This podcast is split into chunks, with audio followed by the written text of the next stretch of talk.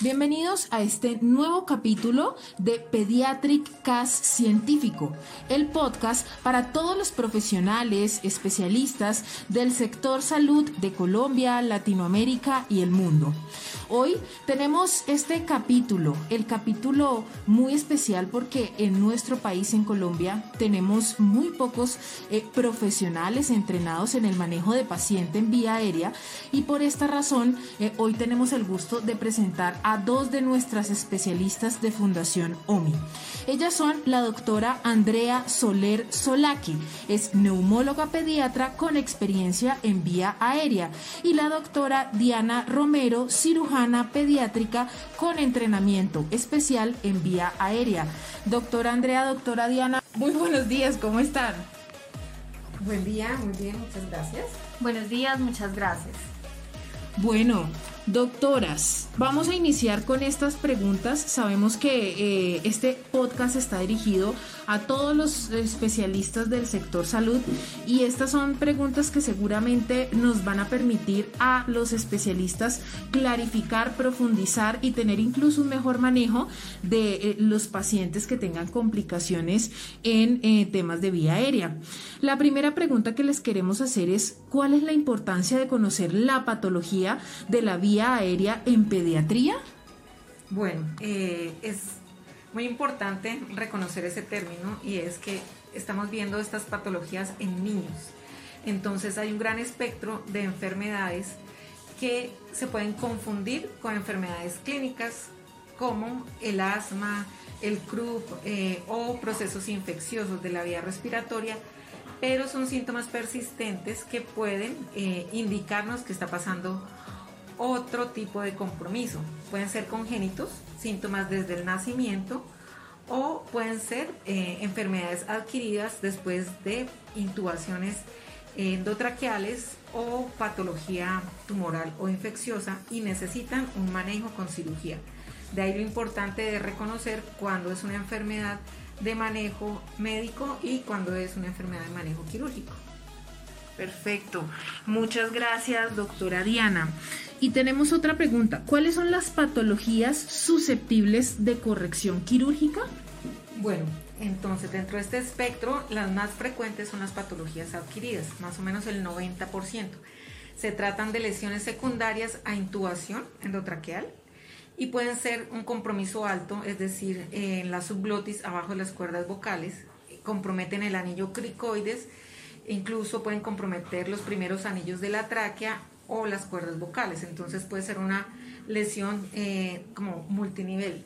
Y también existen lesiones de tráquea propiamente dichas cuando se usan tubos con balón.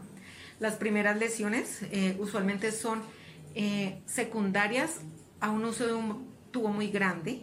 Las lesiones de la tráquea son secundarias a uso de un balón con mucha presión. Hay que diferenciar bien pues los dos niveles de lesión y el mecanismo que las produce. Y en cuanto a la patología congénita, tenemos pues un espectro grande, desde eh, la subglotis, mm, pueden haber estenosis subglóticas congénitas, o sea, un anillo del cricoides mal formado, no es redondo sino elíptico o con hiperplasia en la mucosa, la estenosis congénita de tráquea, donde no es una herradura del cartílago, sino es un anillo completo y estrecho. Em, comunicaciones anómalas entre la tráquea y el esófago, que son las hendiduras laringotraqueales o las más frecuentes son las fístulas traqueosofágicas congénitas. Eh, se puede también manejar pacientes con traqueomalacia y broncomalacia. Estos pacientes son mucho más complejos donde hay que determinar no solo el colapso de la vía aérea, sino la relación de la anatomía de los vasos sanguíneos eh, de los grandes vasos, descartar la presencia de anillos vasculares o la confirmación para manejarlos en el mismo tiempo quirúrgico, así como evaluar las eh, posibles enfermedades cardíacas que puedan tener. Eh, y hay algunas otras enfermedades también adquiridas, como las fístulas traqueosofágicas secundarias a ingestas de, de baterías, cuerpos extraños, son a veces mortales este tipo de lesiones. También pueden haber traumas, tumores, es un gran espectro, entonces por eso lo importante de saber diferenciar este tipo de enfermedades. Muchas gracias, Doc. ahora seguimos con la doctora Andrea. Doctora, cuéntenos cómo se sospecha una patología de vía aérea y qué, eh, pues, que precisamente que requiere manejo de cirugía. Gracias. Bueno, en la patología aérea es muy importante, como siempre, para nosotros los médicos hacer un diagnóstico primero basados en una historia clínica completa y posteriormente en una exploración que para nosotros es fundamental. Hay unos síntomas, unos signos que eh, cuando se prolonga se vuelven persistentes, nos deben prender las alarmas. Dentro de estos el estridor, que es un sonido de la vía aérea que puede ser solamente en inspiración o puede ser en expiración o puede ser bifásico. Otro de los signos es dificultad respiratoria en un paciente que ya se le han resuelto, digamos, eh, sus patologías agudas o que hemos descartado que no sea una infección y que persiste con esa dificultad respiratoria o esos pacientes que empiezan a hacer infecciones de tipo recurrente. Eh, dentro, eso digamos como son unos signos grandes o unos síntomas. Después pasamos a la parte de antecedentes y en los antecedentes es muy importante, por ejemplo, en los antecedentes personales, si el paciente estuvo intubado, cuánto tiempo, si fallaron las extubaciones, qué tan prematuro fue y ahí muy importante las comorbilidades que tiene el paciente. También eh, el momento de la aparición de los síntomas, entonces la edad, qué evolución ha tenido, qué manejos se le han hecho y es muy importante para nosotros la clínica digestiva. Entonces nosotros siempre preguntamos acerca de si ha tenido aspiraciones, de si tolera líquidos y sólidos, de cómo lo hace, porque eso también nos puede dar luces acerca de que haya alguna patología relacionada con la vía aérea. Y hay dos muy importantes que no debemos olvidar, que es que el paciente deje de ganar peso y talla, o sea, el estancamiento ponderal es un síntoma, un signo importante para nosotros, al igual que la intolerancia en el ejercicio, porque hay muchos pacientes que a medida que crecen pueden ir aumentando el síntoma o la estenosis o la alteración de la vía aérea y van a tener, puede ser el síntoma que no tolere el ejercicio. Entonces, esto es muy importante para nosotros. Y después ya viene la parte de la exploración completa de la vía aérea, que la hacemos por medio, pues, por supuesto, de broncoscopia, que también es muy importante porque la, hacemos una evaluación tanto eh, dinámica como estática para mirar qué hay. Pues en esta parte, Andrea, hemos eh, podido organizarnos muy bien y hacer un trabajo eh, complementario porque hacemos en un solo tiempo anestésico la valoración por parte de neumología y cirugía pediátrica y esto nos permite como eh, complementar los saberes que son eh, clínicos y quirúrgicos y instaurar eh, unos planes terapéuticos mm, más acertados para el paciente y disminuir el número de tiempos anestésicos de estos niños. Súper. Muchas gracias a las dos por su respuesta. Aprovechamos y cuéntenos un poquito qué otras ayudas diagnósticas se requieren para el estudio de la patología de vía aérea. Bueno, eh, tenemos que tener en cuenta, uno, la, la enfermedad en sí de vía aérea, la malformación o la patología adquirida, y el gol estándar, como lo decía Andrea, es la evaluación endoscópica de la vía aérea. De acuerdo a las comorbilidades, los pacientes pueden requerir endoscopia digestiva para descartar eh, problemas asociados. Más o menos el 80% de estos pacientes tienen reflujo gastroesofágico. Pueden tener esofagitis eosinofílica, que necesite un manejo preoperatorio o que condicionen que no respondan a los manejos endoscópicos. Por lo tanto, es súper importante hacer esta, esta endoscopia y biopsias en los pacientes donde sospechamos em, un compromiso cardíaco o de grandes vasos es muy importante tomar los ecocardiogramas y angiotomografías de vasos del tórax con reconstrucción tanto de vasos sanguíneos como de la vía aérea. Evaluar muy bien el compromiso eh, pulmonar. La radiografía simple también siempre nos da de primera mano información tanto de la luz de la tráquea como de la forma de la vía aérea y el posible compromiso del parénquima pulmonar. Es muy importante también acá complementamos alguno de, esos estudios con estudios de sueño.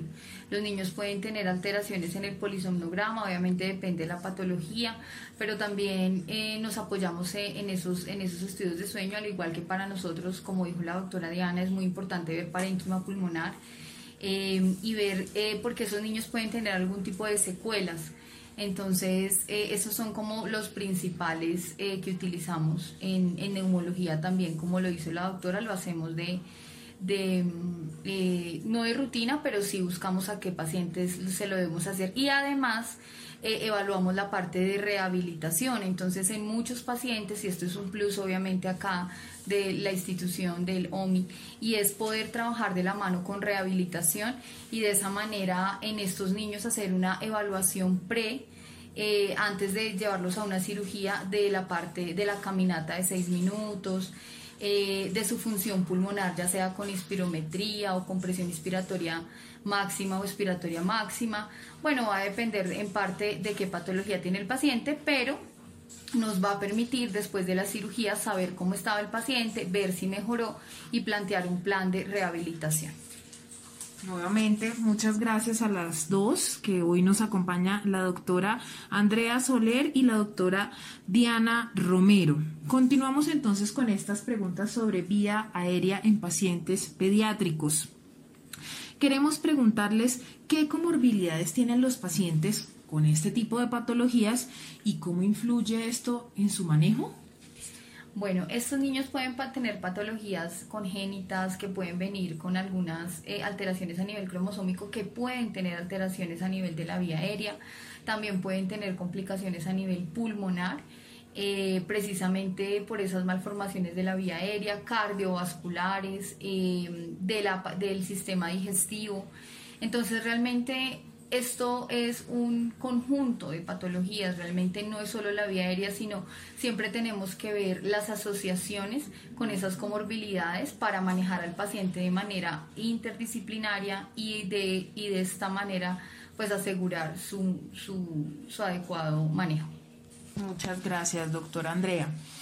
Eh, ¿Qué asegura el éxito en el manejo de los pacientes con patología de vía aérea quirúrgica?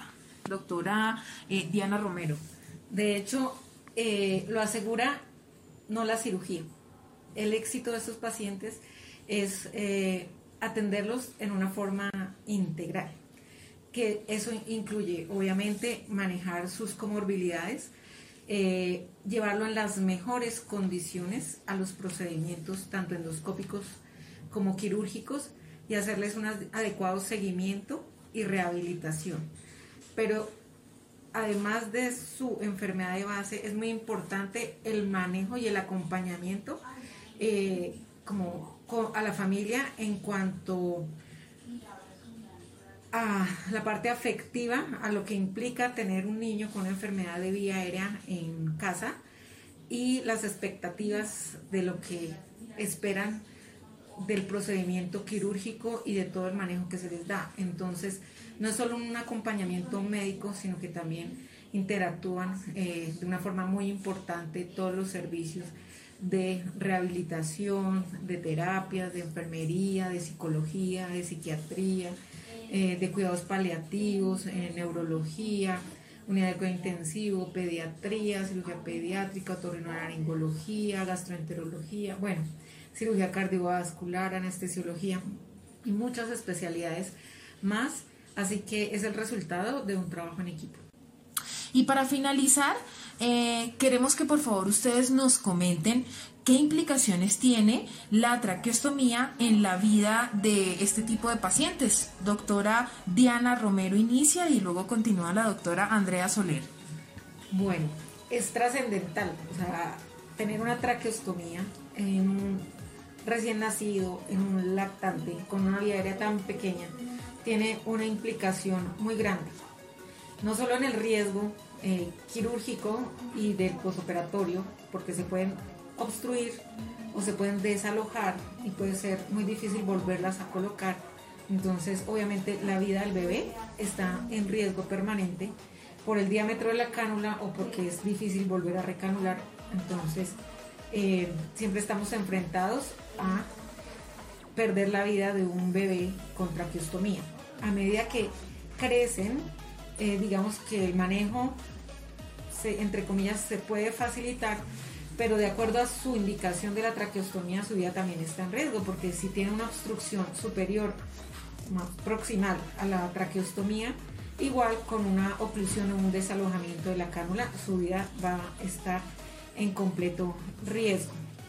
Entonces, esto condiciona que el sistema de salud, para que los niños puedan estar en casa, deben asegurar eh, que tengan todos los insumos necesarios, las cánulas de recambio, un tubo orotraqueal adicional, eh, bueno, las gasas, las tijeras, eh, los aspiradores, las sondas, los guantes, pero sobre todo asegurar antes del egreso la instrucción a la familia y al personal que va a estar cuidando al bebé en casa.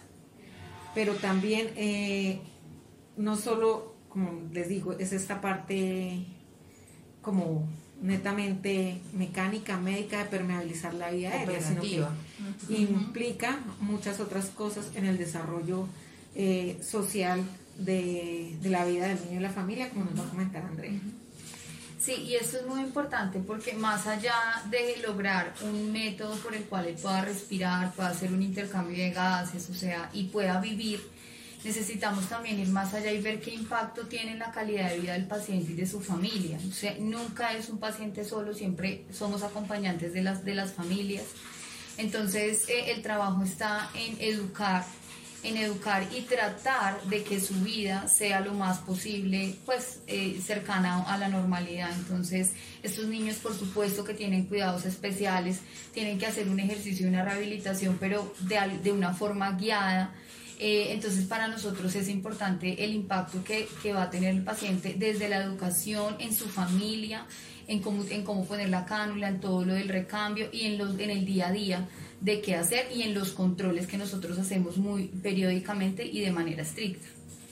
También su vida se ve pues muy limitada, ¿no? Son niños que usualmente no no lo sacan o la escolaridad está limitada porque en los colegios no lo reciben por tener traqueostomía eh, o, la, o si manejan muchas secreciones tienen limitación para el transporte porque necesitan aspiración permanente.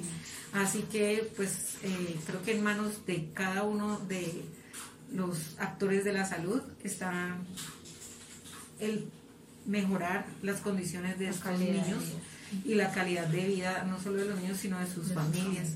Entonces, el grupo de Viaria está aquí eh, con ese objetivo. Súper, muchísimas gracias a las dos.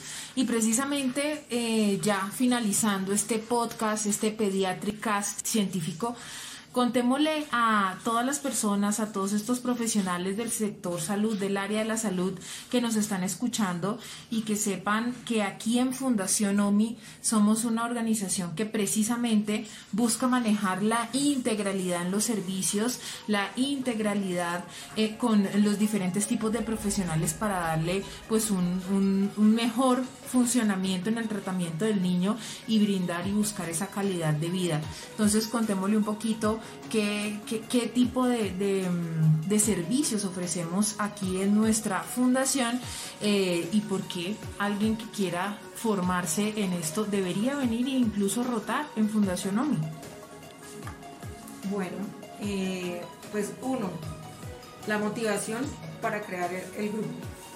Eh, darnos cuenta que estos niños están en general como sin la atención necesaria.